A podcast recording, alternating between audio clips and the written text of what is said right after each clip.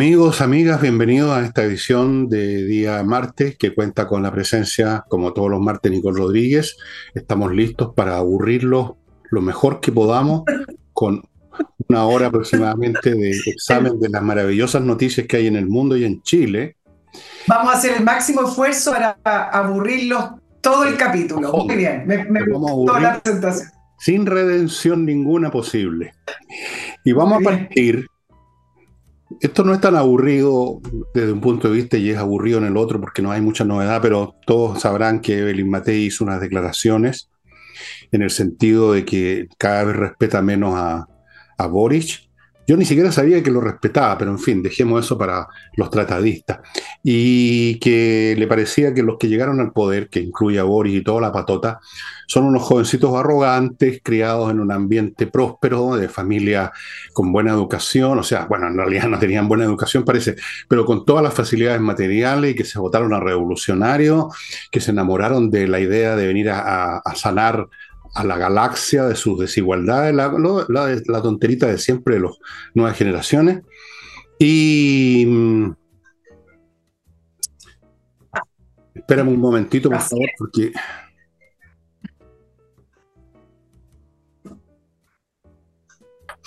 Estábamos entonces, estábamos entonces en que Evelyn Matí hizo una serie de declaraciones y ya respondió Camila Vallejo que seguramente Nicole conoce perfectamente la respuesta de Camila Vallejo, que a mí me pareció perfectamente absurda y lógica, por no decir otra expresión, pero yo no espero mucha lógica de, estos jóvenes arrogantes. Em, Nicole. Sí, vamos, sí, analicemos un poquito lo de Evelyn Matei. Eh, exactamente dice que el presidente Boric hace hablar de leer y uno siente que no sabe nada. Yo creo que eso coincide con una opinión eh, de bastante ciudadanos chilenos en el sentido de que cuando tiene que hablar de algunos temas o tiene que hacerse cargo de unos temas, uno se da cuenta que no maneja prácticamente mucho ningún tema. Tampoco se asesora bien y pareciera ser que no los aprende. Sus intervenciones siempre son muy panfleteras, muy de eslogan, muy vacías, muy huecas. Bueno, entonces yo creo que esto que dice Evelyn Matei muy directamente me parece que hace sintonía con una opinión eh, que se ha estado extendiendo y también que ha estado reflejando lo que realmente es, ¿te acuerdas? Esta imagen de intelectual que intenta proyectar y nosotros acá siempre hemos planteado qué intelectual, por favor, sí, pareciera ser que efectivamente no le... ¿Te acuerdas cuando se... Ella también lo recordó en todo caso en esta entrevista. Fue a una biblioteca y le sacaron una foto leyendo, o en el avión presidencial leyendo, bueno, además que si lee, lee realmente cosas muy dirigidas según su ideología, que parece ser lo único que fue eh, aprendiendo. Y efectivamente ella dice, como tú lo dijiste, lo ha hecho extraordinariamente mal y que le ha perdido el respeto. Y son una tropa de jovencitos arrogantes, estoy leyendo textual, nacidos en familias bien, que nunca le ha faltado nada, que nunca han hecho nada y de repente sintieron que eran revolucionarios. Yo creo que hace esa frase, ¿en qué contexto? Y acá es donde hay que entender y por qué lo hace. Primero decir que entrevistar a Evelyn Matei no es fácil. Yo, la he, yo le he solicitado que esté en, mi programa, ahora no a ella directamente, es a su equipo, pero tienen una estructura. ¿Y por qué? ¿Por qué no es una alcaldesa? Porque ella es alcaldesa en ejercicio tan fácil de entrevistar, ¿por qué no tiene una agenda abierta? Porque ella tiene un diseño presidencial. Es decir, todas sus apariciones hace un buen tiempo atrás y sobre todo este año que, que, que, comienza, este año político que comienza, tiene que ver con el diseño presidencial de Evelyn Matei. Entonces la pregunta en rigor es no solamente sintonizar con estas palabras que causan revuelo y que además la ministra Vallejo le respondió de una manera, yo diría, voy a sumar a tu palabra absurda, infantil. Es decir, yo le recuerdo cuando a ella la tildaron de cabra chica cuando tenía 39 años en el famoso caso Kioto. Em, muy infantil la respuesta de Camila Vallejo que no vale la pena ni siquiera analizarla. Pero del punto de vista de Matei, ¿por qué hace esta entrevista? Y hay varias razones, yo les quiero plantear algunas que son escenarios probables. Uno, porque eh, vamos a entrar en periodo de vacaciones políticas. El, Congreso está a puertas de dejar de sesionar durante febrero. Ella está aprovechando lo que hoy día me contaba un analista que estábamos analizando el por qué Belín Matei aparece ahora, el vacío de Cast, y además arremetiendo un poco comunicacionalmente porque estaba bastante callada porque Piñera viene subiendo las encuestas. Y ustedes dicen, ¿y esto importa? Sí, sí importa.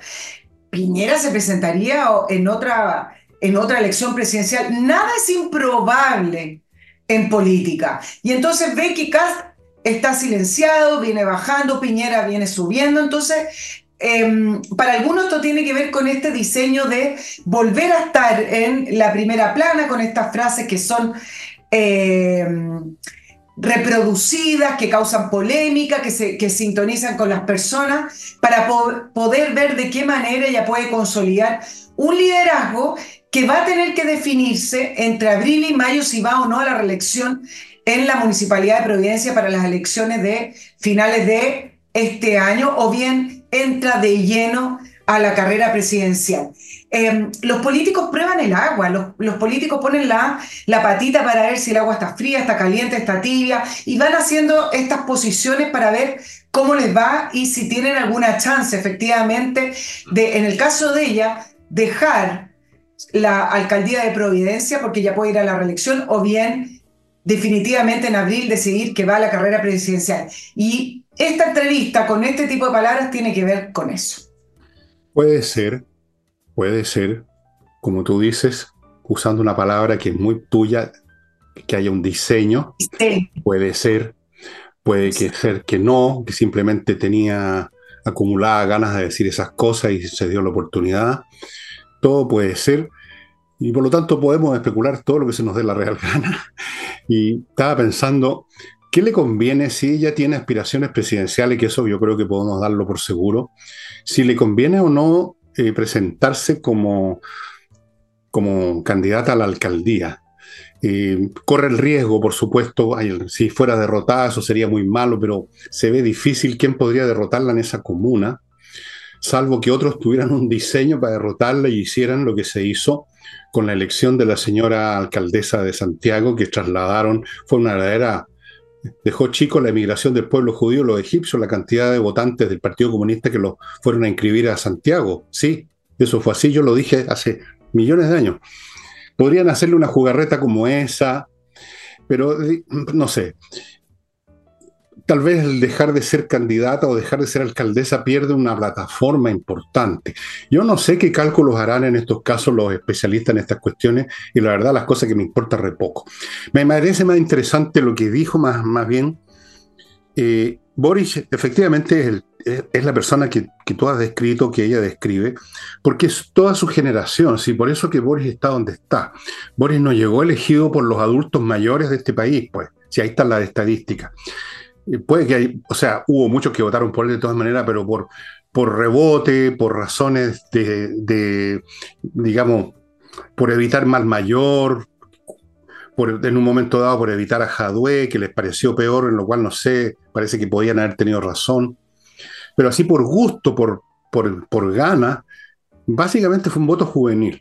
Y la razón es que Boric es como ellos. Estos jóvenes son como Boric y Boric es como estos jóvenes. Es una generación que creció, y estoy pensando incluso en los que tuvieron mejores oportunidades como, como Boric, que creció con una educación menos que mediocre, con una capacidad personal de esfuerzo intelectual menos que mediana, con una, con una con un conocimiento superficial de las cosas con muchas pretensiones y mamándose toda la folletería que cayó en sus manos. Son hijitos de Netflix, de los folletos, hasta de la Greta Thunberg, que es menor que ellos. No tienen consistencia, no tienen sustancia. Yo he dicho muchas veces, y lo he usado como metáfora, de que si les pasas un problema con la regla 3 siempre no lo pueden solucionar. Y con eso estoy diciendo que su intelectualidad no tiene, no tiene sustancia ninguna. Tú le haces una prueba de cualquier cosa y los rajáis a todo. O sea, estoy convencido que si agarras a Boris y le haces una prueba de matemática, no voy a decir a nivel de ingeniería, no, ¿para qué tanto? Simplemente el último año de educación media. o le hace una, y le hace una prueba de historia, y le hace una prueba de castellano, y le hace una prueba de esto, yo creo que lo rajáis. Yo creo que con raja saca 500 puntos de, de lo que era antes la prueba de actitud académica, con suerte. Es un tipo mediano, como lo es su generación. Pero peor que las generaciones anteriores, que también han sido medianas, porque esa es una fatalidad estadística, esta tiene menos disciplina, tiene menos capacidad de esfuerzo y tiene más pretensiones y tuvieron más medios eh, físicos a su disposición para eludir el esfuerzo de aprenderse la regla 3 simple, porque partieron con la maquinita, con los botoncitos. Entonces, efectivamente, eh, ahí está una de las cosas más paradojales de esta generación y de Boris, que por un lado tienen unas pretensiones inmensas, inmensas, o sea, literalmente, no solo la revolución, sino que cambiar, cambiar la antropología humana, cambiar los valores completamente, resetear el mundo, por un lado, y por otro, son de una falta de sustancia intelectual pavorosa. Fíjate lo que dijo, y por eso vale la pena quizá examinar un poquito lo que dijo la Vallejo. 39 eh, años dijo que tenía la Matei. Bueno, eso ya la pone por encima de la edad, la mayor de edad que muchos de los que están en el gobierno. Es, mayor que, desde luego, que la Vallejo. Segundo, la Matei no se arrogaba eh, la pretensión de cambiar el mundo cuando tuvo el, el asunto Kioto era una cuestión absolutamente banal y anecdótica. Es decir, hace una comparación mala, es decir, no sabe hacer una analogía correcta la señora Vallejo. No tiene nada que ver sí. Matei con el caso, con lo, con lo que le está imputando a Boric y a, y a, su generación la, la Matei. Cada vez que abren la boca y tratan de refutar un punto, se hunden más en el pantano de la ignorancia y la falta de lógica. Lo peor es la falta de lógica, eso es lo que más me molesta a mí personalmente. O sea, no saben engranar una cosa con otra. Y la historia los puso en los cargos más altos. Esa es una de las paradojas más grandes que hemos vivido como nación. Eh, así es. Ahora es interesante también ligar lo que dice Evelyn Matei con eh, un, analista que eh, leía el fin de semana, que es Pablo Ortúzar, que hablaba si por qué no, no hay realmente interés en saber qué es el Frente Amplio, más allá de las críticas que uno le hace y la liviandad con la que se han tomado los cargos y la política. Y dice que lo que, las, encuestas no muestran, y acaba en directa relación con lo que tú decías, eh, es que el Frente Amplio no es eh, de origen popular ni, rural, sino que es, eh, un, tiene un calado en las clases bajas y pocas, tiene poco calado en las clases bajas y pocas redes fuera de las grandes ciudades, es decir, su base de apoyo se encuentra en medios urbanos, eh, en general con estudios de educación superior y que su principal espacio de reproducción política son las universidades. Es decir, es eh, este Chile que se desarrolló en los 90, pero con una baja con un bajo nivel educacional, no solamente en los liceos o en la escuela o en los colegios, sino que también en las universidades, que creo que ahí es, donde es, el punto más importante, donde al final hacen política crecen eh, haciendo política y van pasando en la, en la universidad sin aprender prácticamente nada, pasan porque son políticos. Hay varias entrevistas cuando salió, no, no cuando salió, pero cuando fue candidato el presidente Boric de compañeros de la Escuela de Derecho de la Universidad de Chile que hablaban y otros que decían, nunca iba a clase, nunca, nunca estaba, porque siempre estaba haciendo política. Entonces uno dice, bueno, él no se tituló, pero ¿cómo es que fue pasando de Ramos? Claro, porque van tejiendo redes de poder y se las arreglan. Bueno, eso es el Frente Amplio, no tiene ninguna sustancia y es un, eh, de una manera fácil, es un pegoteo de, de, cliché, un, un, pegoteo de, ideas sin ningún tipo de, consistencia importante que se nota todos los días, todos los días con el gobierno en ejercicio.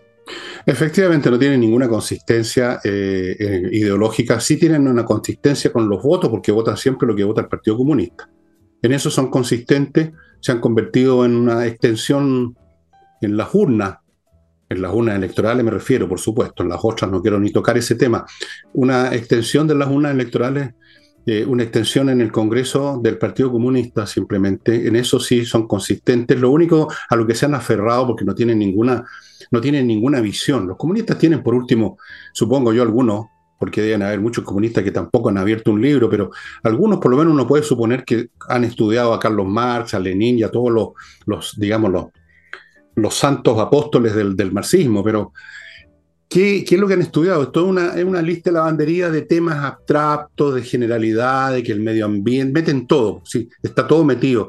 La cuestión de los sexos, la cuestión del medio ambiente, la justicia, la igualdad, el, eh, globalismo, qué sé yo, hasta los extraterrestres, quizás están, no sé si tienen una, un capítulo para eso.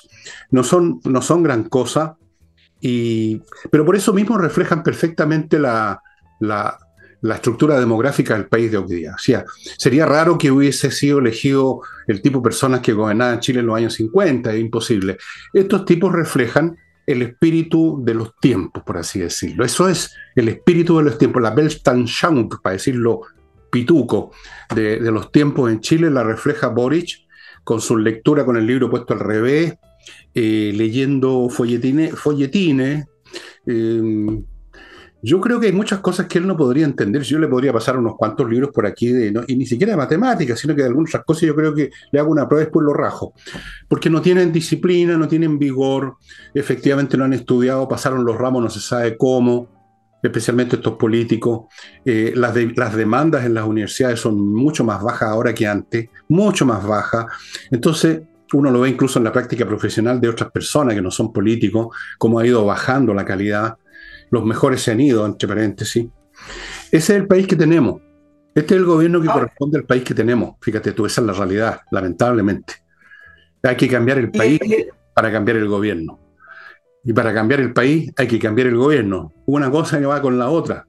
Hay que generar nuevas maneras de funcionar, nuevas disciplinas, nuevas místicas, si tú quieres, de trabajo. Todo eso se perdió. ¿Qué es lo que piensan todos los jóvenes que están en la universidad ahora y que se reciben no se sabe cómo? Están pensando al tiro en el año sabático. Están pensando al tiro en cambiarse pega porque les pagan 10 pesos más por acá. No se, no se especializan, no, nada. Son una calamidad, la mayor parte de los Por supuesto, siempre hay excepciones, siempre las hay. Pero estoy hablando de la masa, que es lo que hace, qué es lo que da el tono a una sociedad, la masa. ¿Cuál es el promedio? ¿Cuál es el nivel promedio? Eso da la, da el perfil de una sociedad. No los superdotados, no los genios, no los tipos destacados, sino que el promedio. Ese promedio puede ser un poco más alto, un poco más bajo, y en Chile está muy, pero muy bajo. Muy bajo.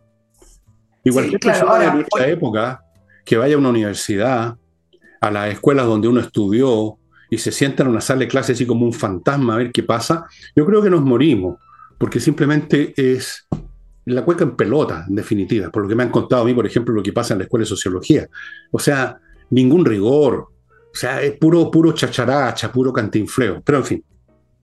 Bueno, pero es importante, yo creo que no es menor el tema de eh, la, el ingreso a la universidad y cómo a través del el diseño de la reforma educacional han estado aumentando, exacerbando eh, artificialmente las matrículas para entrar a la, universidad, porque ahí está el reducto, ahí está el poder territorial, si se quiere poner así, del mm. Frente Amplio. Es decir, ellos mismos han presionado y estuvieron em, empujando la reforma educacional de gratuidad con Michelle Bachelet, que les abrió, los les abrió la, la, moneda al Frente Amplio, les abrió el camino para que ingresaran a cargos de poder.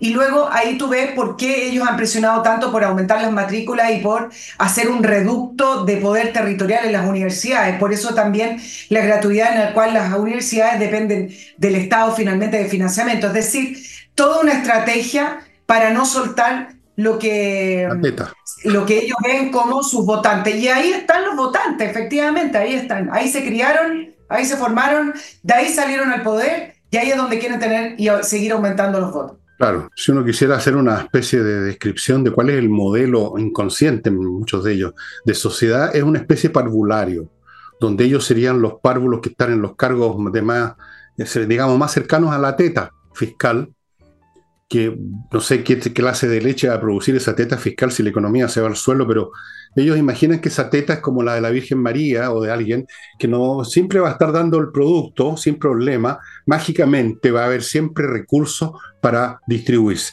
Y antes de continuar con este tema tan lácteo, voy a entrar a mi primer bloque y lo voy a iniciar a propósito del calor salvaje que hace que es como una cocina en que hay una cosa en el horno. No sé si ya abres la puerta del horno y es una cuestión sofocante, así está afuera, pero yo, amigos míos, no, porque tengo climo y estoy muerto de la risa. No olviden la promoción que tiene ahora Climo. Dos equipos, o sea, para dos ambientes distintos, por ejemplo, puede ser el dormitorio, el living, lo que usted quiera. Dos equipos, más la instalación de esos dos equipos por 950 mil pesos. Esta oportunidad no se va a repetir porque son unos equipos que se van a acabar, hay un stock limitado, yo sé cuántos son, me contaron cuántos les quedan, cuántos se han ido. Aprovecho esta oportunidad porque, eh, o sea, yo no sé, yo no podría estar haciendo el programa si tuviese aquí, no estuviera con clima. Francamente, porque el calor a mí me mata. Sin clima tendría que estar bajo la ducha, una ducha perpetua.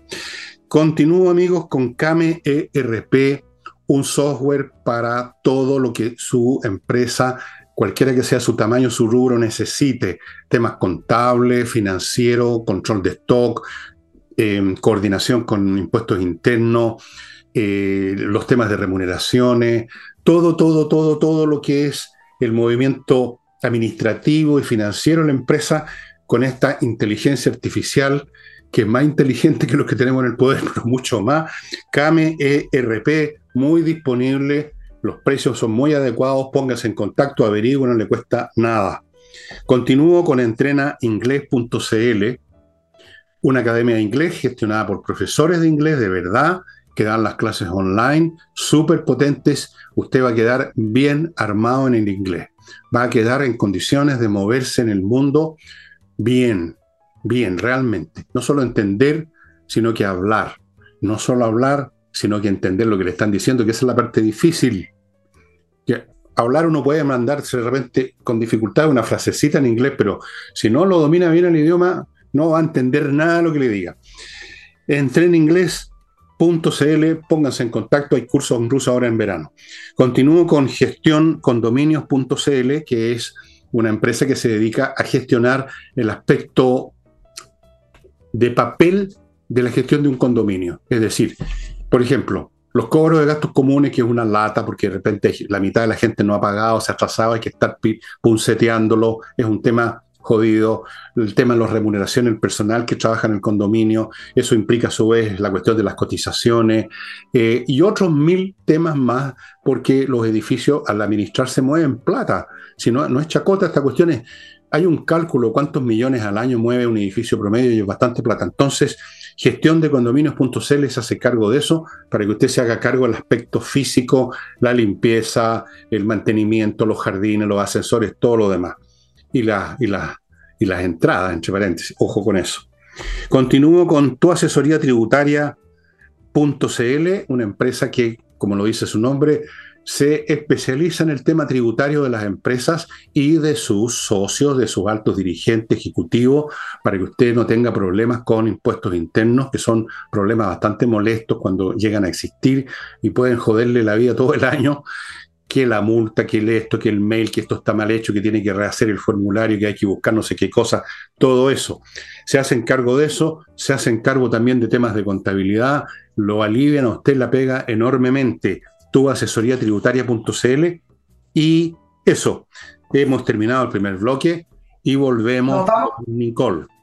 Oye, repasemos un poquito lo que ha pasado con el tema de las pensiones de gracia, que a nadie le hace mucha gracia, eh, con, los distintos eh, requerimientos. Yo les quiero recordar, sí, que el tema de las pensiones de gracia, producto de lo que ocurrió en octubre del año 2019, fue una iniciativa del Partido Comunista, del diputado Daniel eh, Núñez, que le pidió a un gobierno que estaba de rodillas que eh, se implementara este sistema de, reparación. Ahora, hay antecedentes que son sumamente graves. Acá tenemos un puzzle exactamente igual a lo que ocurre con el caso Fundaciones, que están todas las piezas que explican lo que está pasando, pero que todavía falta que se muestre el cuadro completo, la imagen completa. ¿Ha visto cuando empieza uno a armar el puzzle y dice, oh, se entiende, se entiende la imagen que me quiere mostrar el puzzle, pero me falta esa pieza aquí, esa pieza acá?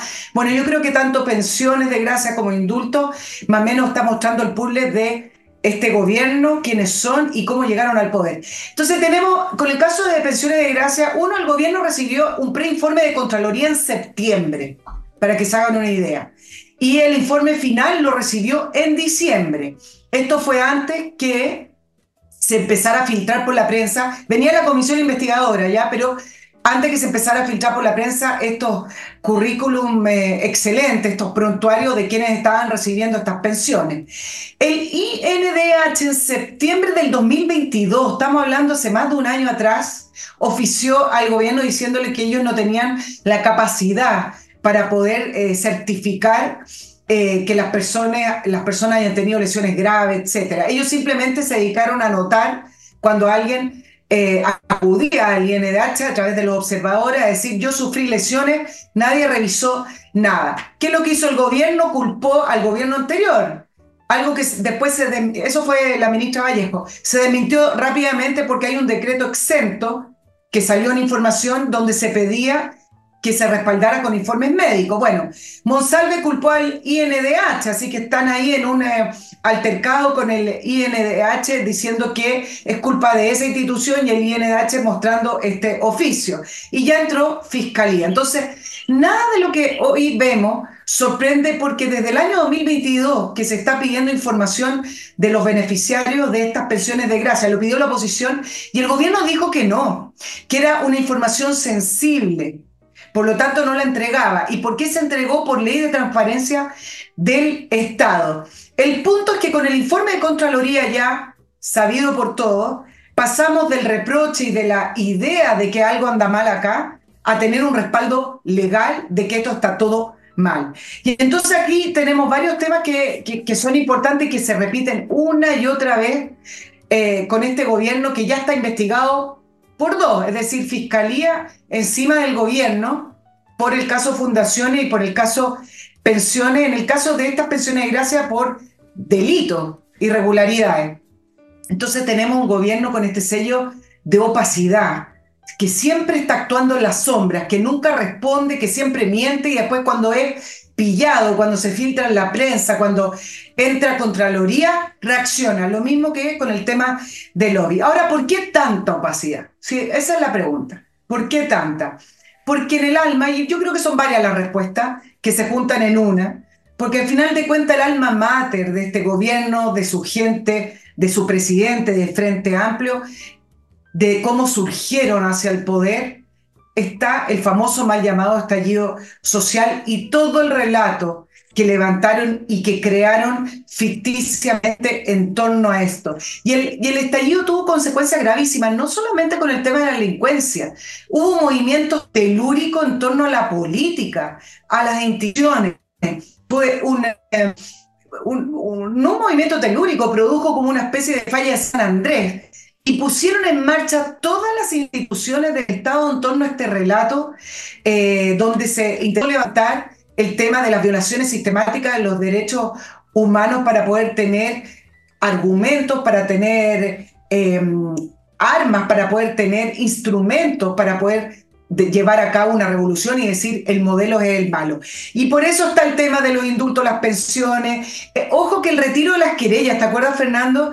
apenas ingresó el gobierno, em, sacaron las 139 querellas por ley de seguridad interior eh, del Estado. Bueno, todo eso que premia la violencia, que al final legitima la violencia, está instalado en el corazón de estas personas que hoy nos gobiernan. Entonces la pregunta es, y acá termino, y, y realmente yo creo que hay que preguntar porque en torno a esto se han creado muchos gastos y muchos movimientos institucionales y todavía hay procesos judiciales. ¿Realmente hubo violación a los derechos humanos en octubre del año 2019 y los meses que vinieron?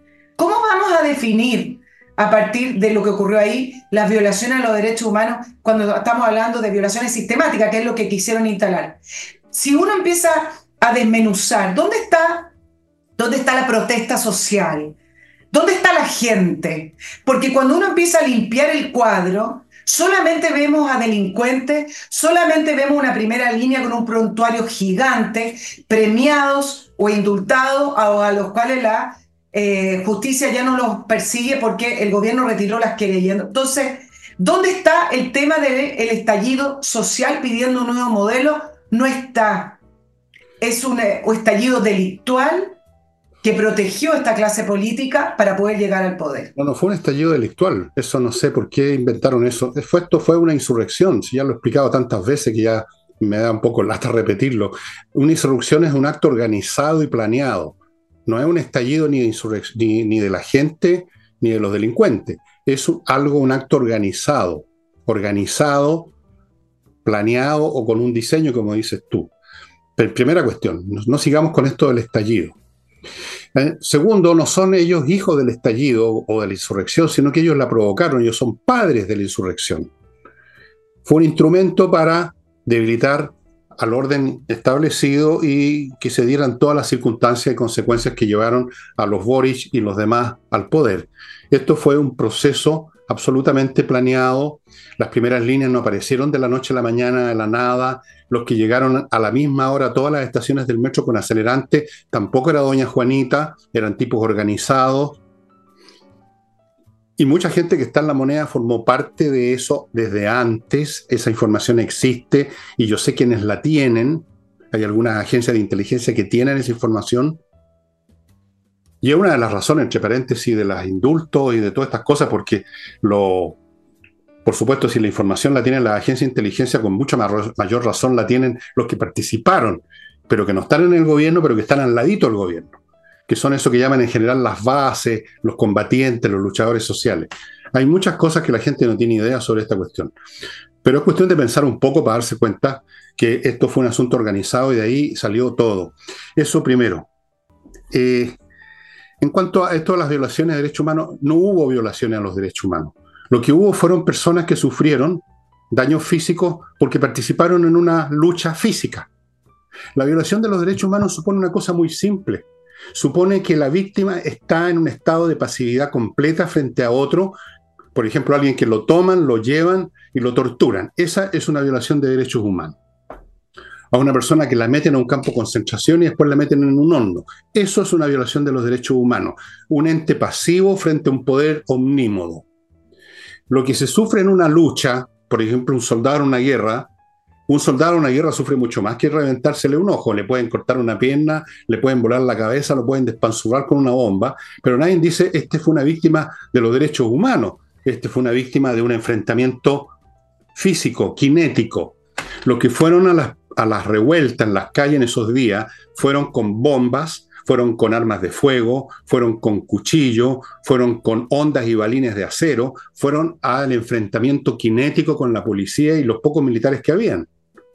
Y en medio de esa chifulca, algunos de ellos resultaron muy lesionados, otros no tan lesionados y otros inventaron lesiones y son aquellos que han estado siendo denunciados como falsos, falsas víctimas. O sea, lo que yo te quiero decir, el concepto mismo de que el Estado tenga que premiar o pagar o indemnizar a una víctima de un daño físico que sufrió en el contexto de una lucha en la que se metió voluntariamente, me parece que no tiene sostén ninguno. No tiene sostén. Aquí no se trata simplemente de que hay personas que no merecen la, estas pensiones vitalicias. El concepto mismo no tiene sentido en estos casos. Puede tener sentido cuando el Estado, como ha, como ha ocurrido algunas veces, le dan una pensión a un escritor, un viejito, que fue un hombre que aportó en las ciencias, en las artes, que está muerto de hambre, que, se, que no tiene nada, entonces el Estado le da una pensión. Ya. Pero esto, pensionar a alguien que fue a eso, a la pelea, que fue a matar, a quemar vivo a carabinero, y resulta que él sufrió daños también. Bueno, ¿por qué le tienen que dar una pensión? ¿Por qué el orden social tiene que premiar con una pensión a quien quería destruir el orden social? Dime tú. ¿Cuál es la lógica de eso? Y sin embargo, esa lógica se instaló.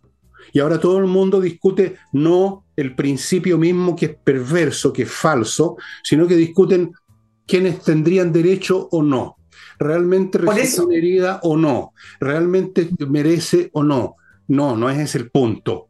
Pero fíjate, la izquierda instaló ese concepto y fue aceptado por todos los políticos. Yo creo que no hay ningún político que no diga así, bueno, hay algunos que sufrieron daño y que tienen que tener una pensión vitalicia, pero hay otros que no, esos son los que no corresponden, etcétera. No es el punto.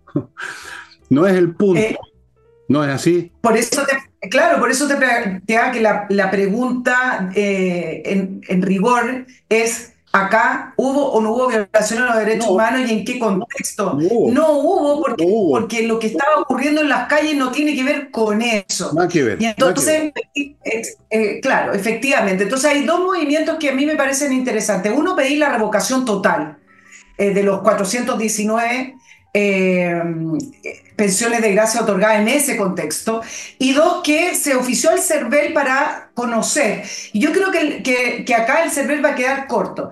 Eh, se ofició el CERVEL para conocer la afiliación política eh, o la militancia de algunos de los pensionados, pero tú sabes que tener el listado de los pensionados y hacer el cruce de información, la gente cree que es fácil. Pero yo, en una entrevista que tengo en mi, en mi canal, en mi programa de entrevista, hablé con el presidente de la Comisión de Pensiones de Gracia, Henry Leal, y el cruce de información es imposible porque no está toda la información. Tú tienes que disponer de un equipo que haga ese cruce porque no la entregan y porque además la información en el Estado está muy dispersa.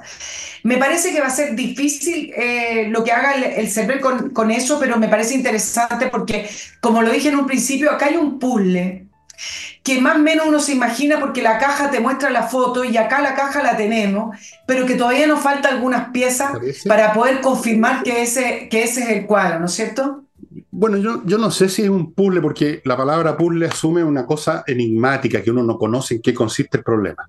Eh, en el caso de que tú pones el, ejemplo de un rompecabezas, por ejemplo, bueno, uno tiene claro de qué se trata porque está la foto de la, de la cosa que vamos a armar. Un puzzle propiamente tal, uno no tiene idea de qué se trata. Y en este caso tenemos todos, o debiéramos tener todos claro de qué se trata. Si tenemos claro de qué se trata, pues todas las cosas que han pasado, yo no veo dónde está el puzzle. La autoría está clara, los motivos están claros, los, los hechores son conocidos. ¿Dónde está el puzzle? Yo no veo ningún puzzle aquí. Yo lo que veo. Claro, pero hay que completarlo. No, está bien, sí se entiende, pero, piezas, desde de que. Entiendo tu punto que pueden faltar algunos detalles, pero en general el concepto está claro. Ahora, eh, faltarán algunas piezas, pero en general el cuadro lo tenemos súper claro quiénes son los autores, quiénes son, cuáles son los planes o, diseños.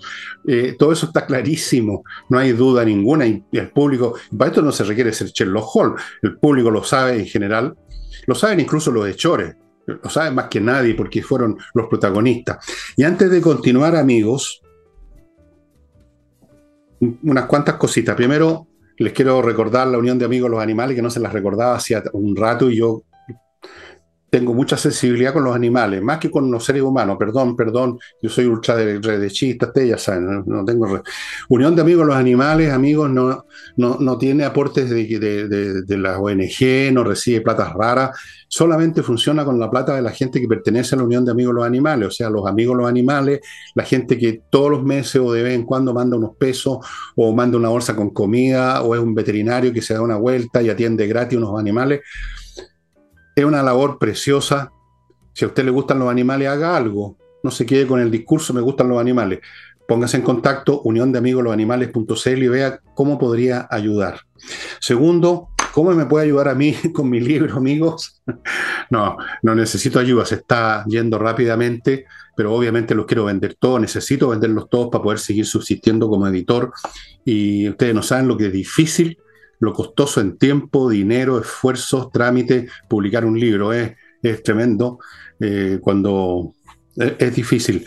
Y además este es un libro súper entretenido que yo se lo recomiendo para las vacaciones. Si usted no tiene contacto con la música clásica, nunca lo ha tenido, aquí yo lo llevo de la mano literalmente para que usted sepa quién era Papito Haydn, qué pasó con Beethoven, qué clase de música de ellos fue la primera que me llegó a mi mente y a mi corazón y por la cual me convertí desde que era un nene que andaba a cuatro patas, poco menos melómano. Todo esto está en momentos musicales en yo menor. ¿Ok? Donde está, ya saben, elvillegas.cl slash tienda. Hay otros libros míos también ahí que van quedando, que son muy poquitos, pero están. Y ahora voy a mi sponsor normales, Edisur, a propósito del libro, una editorial chilena que edita puros títulos interesantes y si ustedes no me creen, vayan a su local que tienen en compañía 1025, donde está Parasitismo en su versión, que se lo he mostrado, y algunas personas lo han adquirido y están muy interesadas, lo encuentran realmente un libro muy notable, pero tienen otros títulos también, compañía 1025. Continúo con AutoWolf, que le deja su auto como nuevo, la carrocería, la carrocería. En un día y en su casa, delante suyos en la la pega y por lo tanto usted tiene, digamos, usted es el, el que controla la calidad. Por eso que ellos pueden garantizar, la calidad es de primera. Se lo doy garantizado yo porque me hicieron el tratamiento de un auto el año 90, que es tan viejo que me pagan a mí la municipalidad, más que yo tener que pagar por la patente. Continúo con KM Millas, el lugar al cual tiene que ir, kmmillas.cl, para que sus millas acumuladas se conviertan en plata en vez de convertirse en un cero, porque las empresas las borran en cualquier momento y usted se queda sin millas antes que eso pase, salvo que las vaya a ocupar muy pronto, vaya a caer mi milla y se convierten en dinero.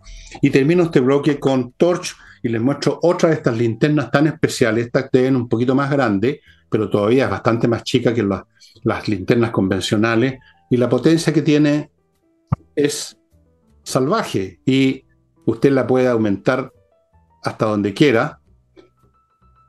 Aquí voy a apagar esta cuestión. Se alimenta por sí mismo, tiene una batería propia que usted le alimenta por acá atrás, usted le enchufa aquí una unidad USB y listo. Resiste golpe, resiste agua. Fantástica. Esto es el tipo de cosas que uno tiene que tener siempre a mano, estimados amigos. Continúo con, nada más. Se acabó este bloque. Continuamos, con, continuamos con el programa. Continuamos. Oye, vámonos al, área internacional. No, quiero. no quiero. Eh, ¿No quiere? ¿A dónde quiere ir? ¿Al planeta Marte quiere yo me, yo me quiero ir a mi planeta de origen, que no es, ya, verdad, sí, es otro planeta. Algún día les voy a contar. mientras, mientras preparas tú, vámonos a algunos temas internacionales. Uno bien, muy relevante, porque otra de las consecuencias de esta guerra entre Israel y Hamas en Gaza es que se pudo destapar por fin lo que se venía denunciando desde el año 2015, y es que la Agencia de Refugiados Palestinos, ya les voy a explicar cómo funciona, la, en su sigla UNRWA, única, porque se creó paralelamente al ACNUR, es decir, es la única área que trabaja de una manera eh, relacionada con ACNUR, porque es una agencia independiente eh, y que se creó exclusivamente para palestinos en la zona de Siria, Irak, Líbano, eh, Gaza, Cisjordania, etc. Bueno, el punto es que se pudo constatar ahora con información que parte de los terroristas que eh, perpetuaron esta masacre el 7 de octubre eh, tenían personas de la Agencia de Refugiados Palestinos. Se calcula que dos cruzaron juntos la, la frontera, pero que además otros varios fueron quienes prestaron asistencia y ayuda para que jamás pudiera eh, matar a estos 1.400 eh, judíos. Ya empezaron a salir más información y se calculó que 10% de los empleados de la UNRWA está directamente relacionado con el grupo terrorista Hamas. Entonces, ¿qué pasó? Esto es una denuncia que viene, como les decía, desde el año 2015. Tanto es así que en el 2019 después de la presión de Israel y de algunos países de, Europa, se destituyó directamente al director de la Agencia para Refugiados Palestinos, por, miren, miren la, por los cargos. Uno, por corrupción, evidentemente, porque siempre se llevan la plata para el bolsillo. Dos, por permitir que las escuelas, porque la Agencia de Refugiados, olvídense de esa imagen que tiene que ver solo con los campamentos. La Agencia de Refugiados de, para Palestina funciona eh, instalando hospitales, funciona instalando escuelas y se le comprobó a este director que destituyeron que permitía que las escuelas enseñaran matar a los judíos y odiar a los judíos desde, eh, desde la infancia. Entonces, también se le cargó por abusar de su poder con los palestinos. Es decir, mantenerlos al alero de estas agencias sin ayudar a realmente a que los los palestinos quienes no están involucrados en el grupo jamás pudieran salir adelante o entregarle las herramientas, sino que fueran siempre dependientes de esta agencia. ¿Qué pasó? Más de 16 países cortaron el, financiamiento a la Agencia de Refugiados Palestinos. Solo Estados Unidos el año 2022 entregó más de 340 millones de dólares directamente a esta agencia y Antonio Guterres, que lentamente desde este 2015 que se le pedía que investigara, no quiso, solo activó el despido de estos 12 funcionarios directamente y las investigaciones para el resto después que se cortara el financiamiento. Pero Antonio Gutiérrez tiene un tema acá. ¿Cómo llegó él a ser secretario general de la ONU? No porque fue primer ministro de Portugal, sino que él es lo que se llama estas personas que hacen esta carrera de burócrata. ¿Y de dónde viene Antonio Gutiérrez? Bueno, viene de ser el alto comisionado de la ONU para los refugiados. Es decir, él viene directamente de dirigir al ACNUR y eh, de una manera indirecta y también directa de dirigir a esta agencia de refugiados. Calculen que Gaza, que es un territorio muy pequeño, donde viven dos millones y un poco más de personas, tiene más de 30 mil funcionarios solamente eh, la agencia de refugiados. Es decir, está lleno, lleno de administrativos funcionarios que se fueron instalando en Gaza, pero que además hay que entender lo siguiente, para funcionar en Gaza, Tú necesitas el permiso del grupo terrorista jamás. No es que usted llegue en un avión y se instale y diga, bueno, yo vengo a ayudar a los refugiados palestinos. Cualquier periodista, cualquier médico, cualquier funcionario de la Cruz Roja y cualquier funcionario de esta agencia de refugiados palestinos de la ONU necesita el permiso del grupo terrorista para funcionar. Entonces, ¿qué es lo que ocurre? Que al final van dándole, le van otorgando permiso a quienes son parte de su ideología o los van transformando en terroristas. Por eso también esta agencia desde después de instalarse un buen, un largo tiempo que se fue corrompiendo y al final se hacen parte del grupo terrorista. Imagínense que la Cruz Roja hoy en día en Gaza no ha querido traspasar los medicamentos a quienes aún están rehenes y secuestrados por Hamas, que son 136 personas, se negaron a entregarle medicamentos. O sea, ¿qué es lo que significa aquello? Por lo tanto, creo que una de las consecuencias, yo no sé si positiva, pero por lo menos que sale a flote un tema que viene circulando hace muchos años y que tiene que ver eh, con lo corrupto y la manera en que funciona esta agencia para refugiados palestinos, donde se viene diciendo que son parte del problema, porque perpetuar el problema palestino significa seguir sobreviviendo y seguir existiendo como agencia de refugiados y seguir metiéndose plata al bolsillo de estos miles de millones que le llegan. Sí, bueno, este es un tema muy complicado y muy tiene muchos ángulos. Eh, esta agencia partió el año 48, fíjate, mira la cantidad de, tiene casi, es más vieja que yo. Partió con la primera situación, lo que los árabes, no me acuerdo qué nombre le dan, es como el equivalente judío a la Shoah, es lo, para ellos lo, que pasó el 48, que fue realmente brutal, para ellos es indiscutible. Como ocurren siempre las cosas cuando hay una guerra, pues sí que de repente se nos olvida que cuando hay guerra pasan cosas brutales y hay gente que muere, gente que pierde sus tierras, gente que pierde sus casas. Y eso le pasó a muchos palestinos, eso es un hecho histórico. No vamos a discutir ese hecho. En ese momento llega esta organización y empieza a asistir a estas personas que habían perdido todo, perdido sus casas, porque, por la situación de guerra, porque fue agredido el Estado de Israel y Israel reaccionó y etcétera, y pasaron las cosas que pasan en la guerra. Y con, los, años fue pasando algo que era inevitable. Se empiezan a interrelacionar unos con otros, empiezan a llegar gente que ya tienen simpatías por esa causa, si no, no estarían ahí, no habrían entrado a esa organización, se empiezan a acercar personalmente con ese mundo.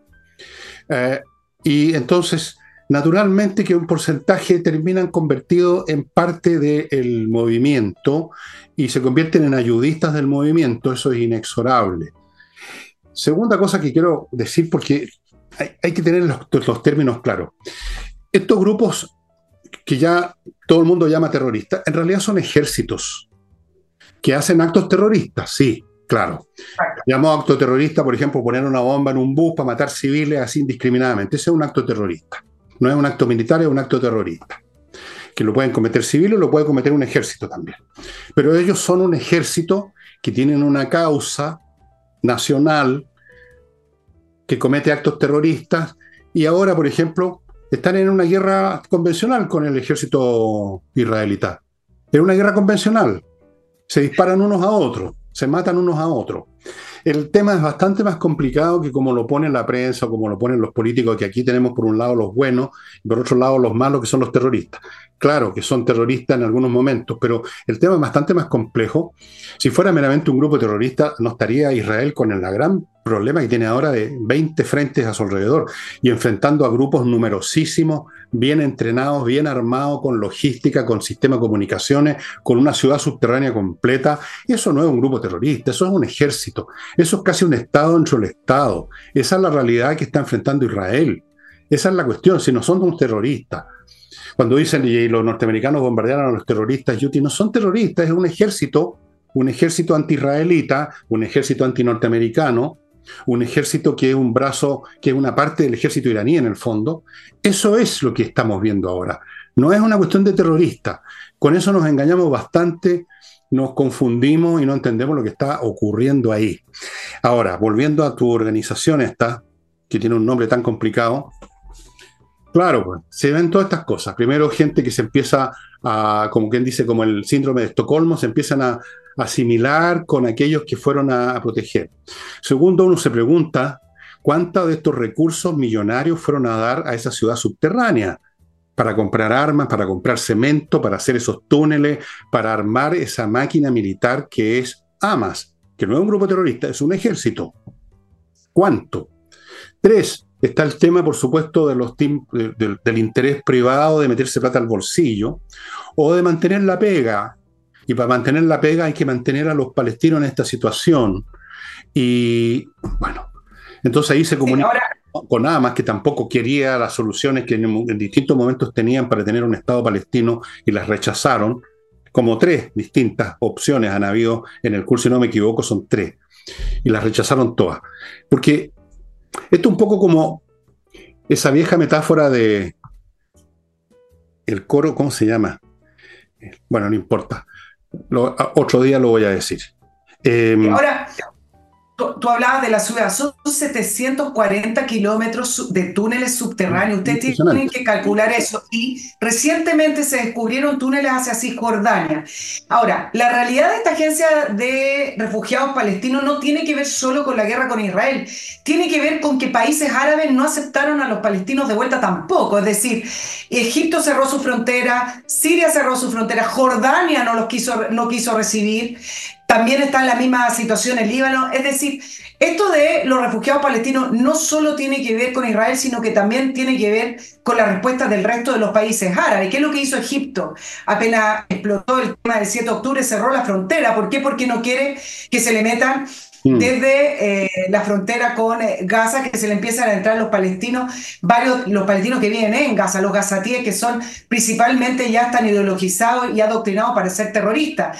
Gaza, en, una época, claro, esta agencia funcionaba, pero acuérdense que Gaza fue tomado por Hamas desde el año 2007, mm. por, lo tanto son más de 10 años en los cuales han construido prácticamente una base militar y se, y se tomaron eh, ese territorio. Ahora, junto con esto, súper interesante eh, plantearte lo siguiente, que es otra de las consecuencias que ha tenido esta expansión eh, de estos verdaderos ejércitos, ya para no hablar de, milicias, que tiene que ver con el retroceso del cristianismo en los países árabes, donde en algún momento han podido convivir bien el cristianismo con el, islam. Pero, por ejemplo, en eh, Turquía, según día el grupo yihadista del Estado Islámico, que todavía funciona, se reivindicó un ataque mortal a una iglesia católica en Estambul.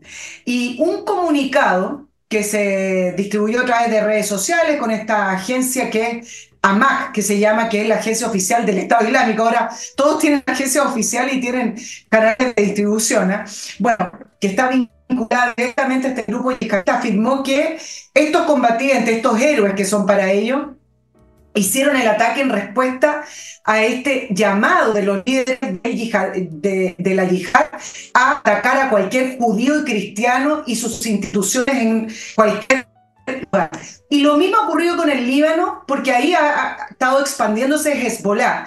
¿Y qué ha pasado? Que prácticamente ya no queda cristiano. En el Líbano habían 53% de la población del Líbano, un poco más, era cristiana, yo hice el cálculo que menos del 3%, y han salido por el terror, el terror de la yihad, del terror de la expansión del radicalismo musulmán que no permite que se ejerzan otras religiones. ¿Qué ha pasado con Turquía, con Erdogan, que ha tomado más bien eh, una posición de, de musulmán eh, radical? Por ejemplo, mira lo que hizo con el museo, con la Catedral Santa Sofía, la declaró oficialmente una mezquita. Es decir, hay también acá no solamente un tema de que Israel se ve más amenazado con estas milicias, verdaderos ejércitos, sino que también hay un retroceso importante del eh, cristianismo en todos los países que antes, antiguamente, podían convivir de una manera mucho más armónica. Claro, tú puedes convivir armónicamente cuando hay un Estado que es superior a todas las partes, que les pone la pata encima a todos, cuando, por ejemplo, pasaba bueno, pero no voy a hacer historia porque la ateo al público, pero el, el Islam es la religión oficial de esos estados. Son estados islámicos en un sentido que no existen estados cristianos. Son estados definidos por el Islam. No tienen un código civil independiente del Islam. El código civil de ellos es el, el Corán y, los comentarios de los, de los comentaristas a lo largo de los siglos del Corán. Y cuando una religión tiene, se identifica con el Estado, las demás rápidamente son expulsadas, eso pasa siempre. Eso ha pasado siempre, no, no hay ninguna novedad. Los empiezan a asfixiar, a rinconar y finalmente lo, sacan. Y por último, algunos se van convirtiendo a la religión oficial porque esa es la que da oportunidades de subir al poder, de, digamos, de seguir funcionando. Muchos cristianos dejaron de existir no porque se fueran físicamente del Líbano, sino que se convirtieron al Islam nomás, por lo más probable. Si las conversiones religiosas tienen mucho que ver con la conveniencia también, pues Gran parte de las conversiones del mundo pagano, de la Roma tardía, al cristianismo fueron el resultado de que el, Estado era cristiano. Entonces, si tú no eras cristiano, tus oportunidades de carrera en la corte imperial o qué sé yo, disminuían. Fuera que había una persecución a los templos paganos, etc. Hay una cuestión de conveniencia práctica. Entonces, las religiones coexisten sin problemas cuando no hay un Estado confesional cuando el Estado no tiene nada que hacer con las religiones. Por ejemplo, en Chile. Chile es un Estado no confesional y por lo tanto pueden coexistir musulmanes, judíos, cristianos y budistas y lo que, lo que sea, eh, Krishna, porque el Estado no se define con ninguna religión. Si se definiera como una religión, las cosas serían distintas. Y antes de continuar con estas, estas esta prédicas religiosas que estamos haciendo con Nicole, porque te has convertido en una abadesa, Nicole. Yo, seguro, no digo nada. Vamos a, mi próximo bloque, amigos, que lo inicio con Patricia Stoker, un grupo de profesionales que ustedes están viendo ahí la dirección, que va a inscribir la marca de su pyme, lo que sea que inventó, a lo mejor inventó usted la rueda, el fuego, alguna cosa, le puso un nombre, fuego, por ejemplo, Mark, eh, haga que lo inscriba Patricia Stoker para que no tenga problema con los frescos que nunca faltan y que lo van a extorsionar por la marca y le van a hacer la vida imposible patriciastocker.com. Continúo con Revista Mundo Bursátil que los llama los insta a suscribirse para que esté bien informado, de modo que usted sepa dónde invertir y sobre todo sepa dónde no invertir, que eso es bastante más claro lo que es malo que lo que es bueno en las bolsas. Se los dice vuestro servidor que no, no, no, no voy a la bolsa, ni tampoco soy bolsero, pero algo entiendo el asunto. Revista Mundo Bursátil. Suscríbanse, estén bien informados, inviertan bien. Continúo con Compre Oro, esta es otra posibilidad, digamos, de afirmar bien sus finanzas, tener oro y plata, el metal propiamente tal. En oro, en eh, moneda, en lingotes, como se lo he mostrado algunas veces. Eso nunca pierde valor, es valor, es el valor. Das Ding an sich, la cosa en sí. Por lo tanto, tenga usted eso, parte de su plata, póngala en oro, póngala en plata y esté con eso tranquilo. Compreoro.com y termino este bloque con espacioajedrez.com, que ya les dije, están abiertas las inscripciones para los cursos que parten en marzo. Hay cursos para todos, jóvenes, niños, gente que sabe un poco ajedrez, gente que no sabe ni mover las piezas.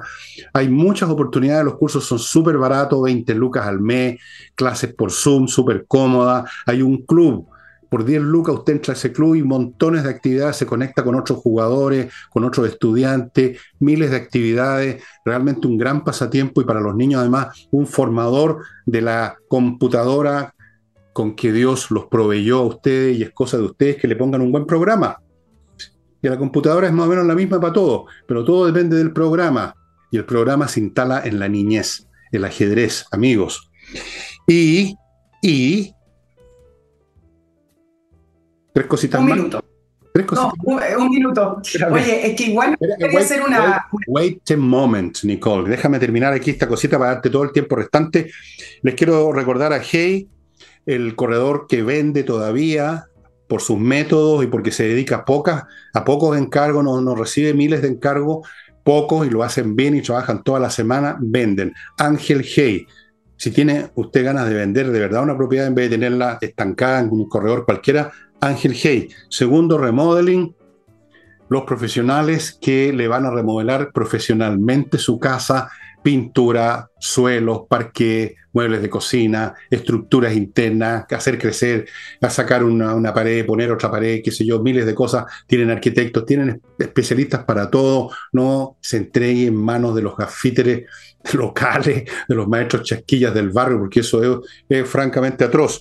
Y termino recordándoles una vez más por qué yo estoy tan aquí fresco como una lechuga. Tengo climo. Y hay una oferta espectacular.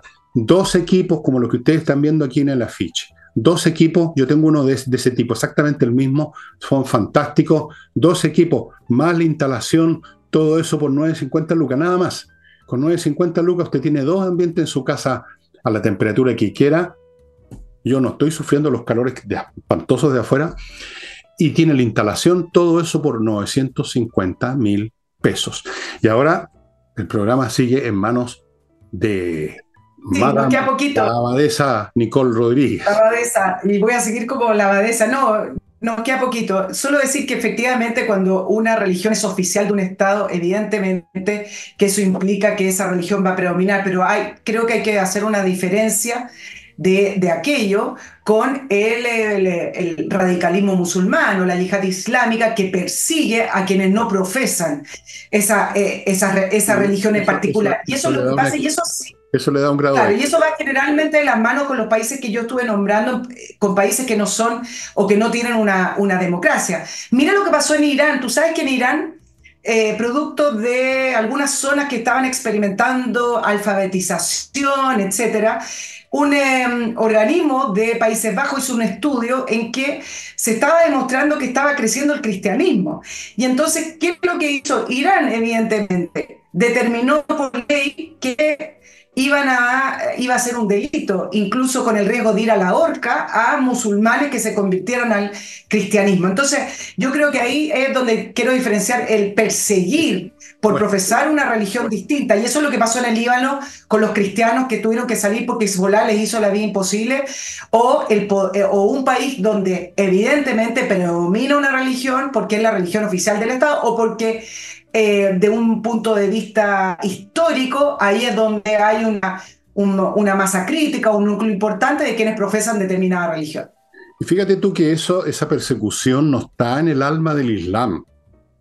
Para información de vosotros, amigos, si ustedes leen y estudian la historia del Islam y los dichos de Mahoma, que fue el que creó esa religión, y cómo funcionaba al principio el, los estados que fueron creando, el, el, imperio que fue creando el Islam, se respetaba a judíos y cristianos porque eran los pueblos de Dios, esa era la expresión. Se suponía que el cristianismo y el judaísmo eran, por así decirlo, los predecesores del Islam. Los cristianos y los judíos eran respetados y tenían un tratamiento muy distinto, no se los perseguían en absoluto. Pagaban unos impuestos pequeños, pero nada más, no había ninguna persecución. ¿Sabían ustedes? Esto que está pasando ahora tiene que ver con otros factores que no tienen necesariamente una relación con lo que podría llamar el dogma del Islam. El Islam en Exacto. sí mismo no es perseguidor del cristianismo ni del judaísmo, pero por razones históricas se fue convirtiendo en lo que ahora es, se fue convirtiendo en un ente bastante rabioso. Eh, en ciertos países, en otros no. Aquí en Chile, por ejemplo, hay, hay musulmanes yo incluso una vez estuve por curiosidad en una mezquita que está por acá, cerca de mi casa, en Chile, España, creo. Y no, aquí no andas persiguiendo a los cristianos, ni no creo que haya nada especial contra los judíos. Puede ser que haya otro, otra animosidad distinta, pero, pero lo que está ahí detrás de eso son cuestiones políticas bastante más, bastante distinta a lo que podríamos llamar el canon religioso propiamente tal de las religiones. Yo creo que el judaísmo tampoco persigue a nadie, el cristianismo tampoco en sí es perseguidor, fue perseguidor en su tiempo por razones otra vez políticas, económicas, de intereses. Eso es lo que convierte una religión, oye, en una cosa feroz. No está en el meollo una religión, no puede ser, por una religión, no conozco ninguna religión que, que, predique el mal, por la destrucción, no, no, no.